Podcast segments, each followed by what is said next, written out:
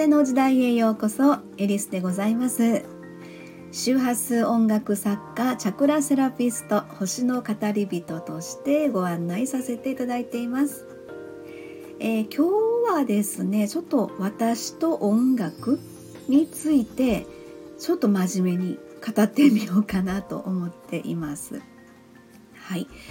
えー、これまでのですね私の人生で、まあ、何回かのね挫折の時期もあったんですけれども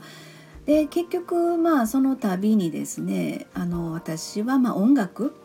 音楽しかないな自分にはみたいなところを何度か思いながらですねまあ、あのこの先というのかその自分の思うままの人生を、まあ、音楽で生きたいということはそのその度に感じていたことなんですね。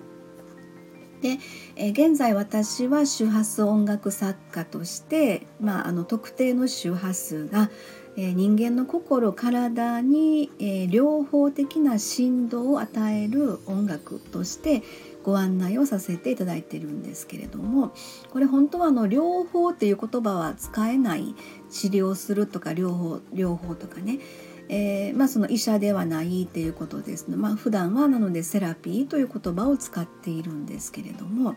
はい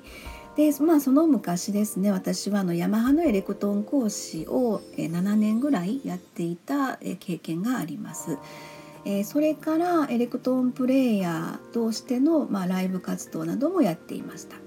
うん、でその時にですねいろいろ感じたことがありまして、まああのエレクトーンって皆さんご存知でしょうかねあの両手両足を使ってね、えー、まあ、見せるあの弾き方演奏方法というかある意味一つのパフォーマンスなんですよね。えー、まあそのひとところで、まあ、演奏するということで、まあ、地味に見えてある意味派手みたいな感じでしょうかね。うん、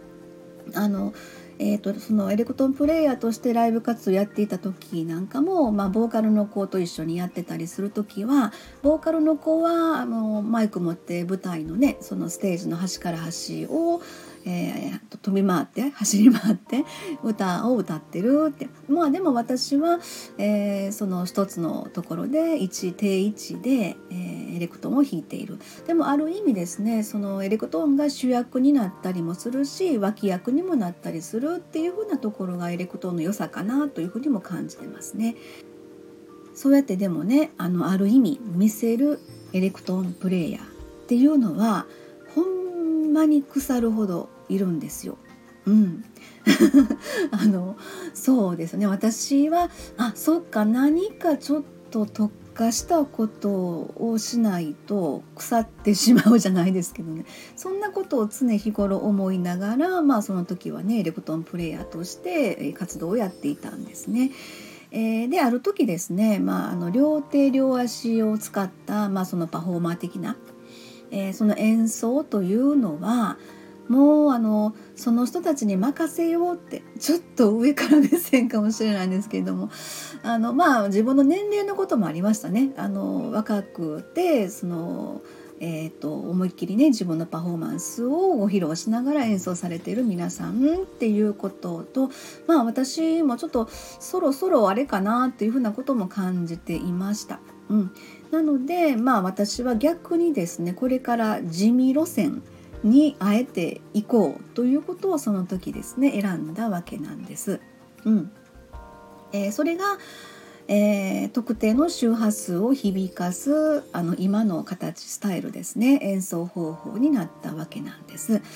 えーと、今考えたらですねその目に見えるレベルそのエクトーのパフォーマー的なその目に見えるというところは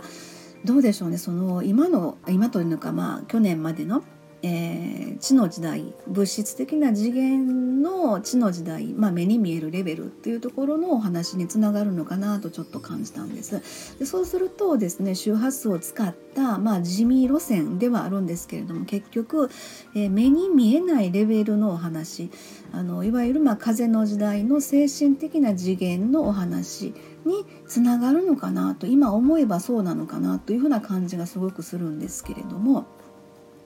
はい。えー、特定のその周波数を響かすということはですね、まあ、両手両足のどれかが一つの音を維持しなくてはいけないんですね本当にあの動きとしては地味なんです。えー、まあ、でもねその自在にその調律が変えられるっていうことはエレクトーンだからできたことなんだろうなと今になって思うんですけれども、えー、各チャクラにピンポイントに響く音は聞く人の目に見えない次元に問いかけてるということがあるようなんですね。えー、本当忘れもしないんですけれども、えー、この周波数音楽作家になって一番最初のステージ、えー、2013年12月1日、えー、もう本当忘れもしませんねこの長野県のクリニックやったんですね。でその時にお母さんと一緒に来られていた、20代の女性から、こんなお話を聞いたんです。途中で頭の中に声が響いてきた。でその声は「ごめんねごめんね」ってすごく言っていた。でそしたらあの訳も分からずですねなんか涙が止まらなくなってしまった。であのそれからその次に思ったのはあそっかお母さんへの依存を卒業しようって思いましたっていう風なね話お話を聞かせていただきました。えー、今年に入ってからもですねその私の周りの方あのクライアント様も含めてなんですけれどもすごくね自分に向かって動き出しているというふうな感覚があるんです。え、今まで気づかなかった本当の自分自身っていうことなのかなと思います。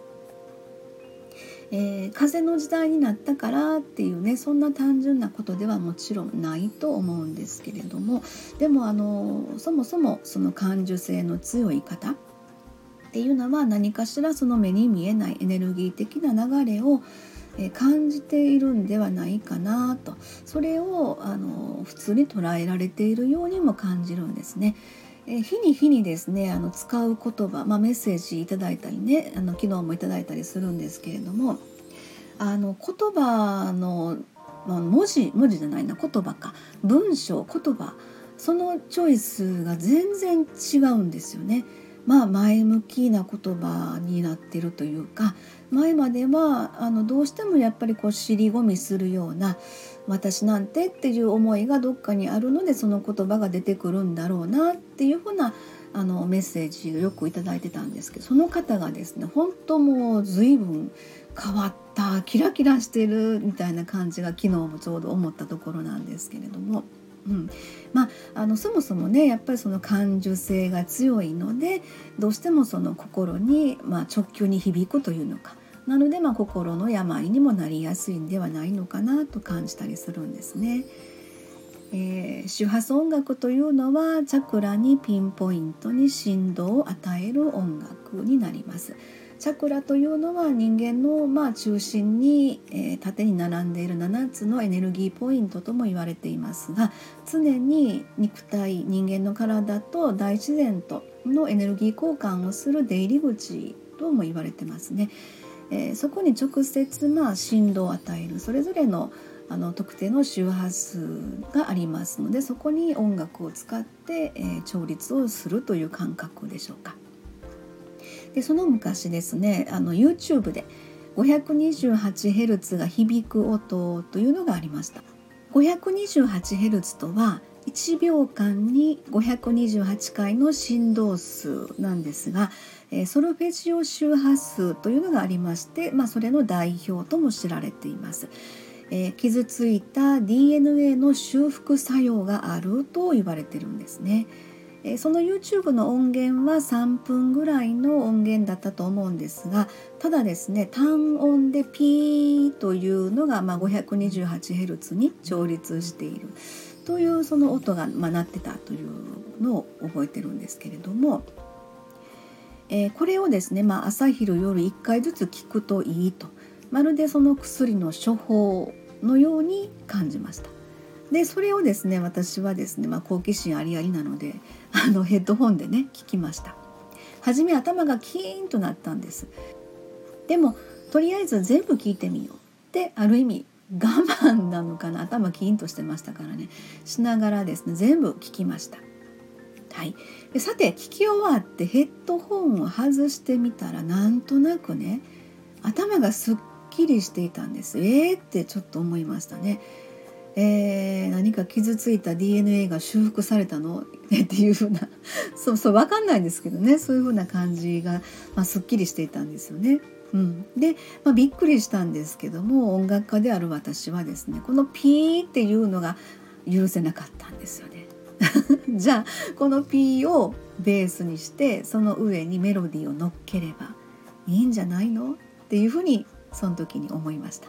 それが周波数音楽の始まりになったわけなんですね。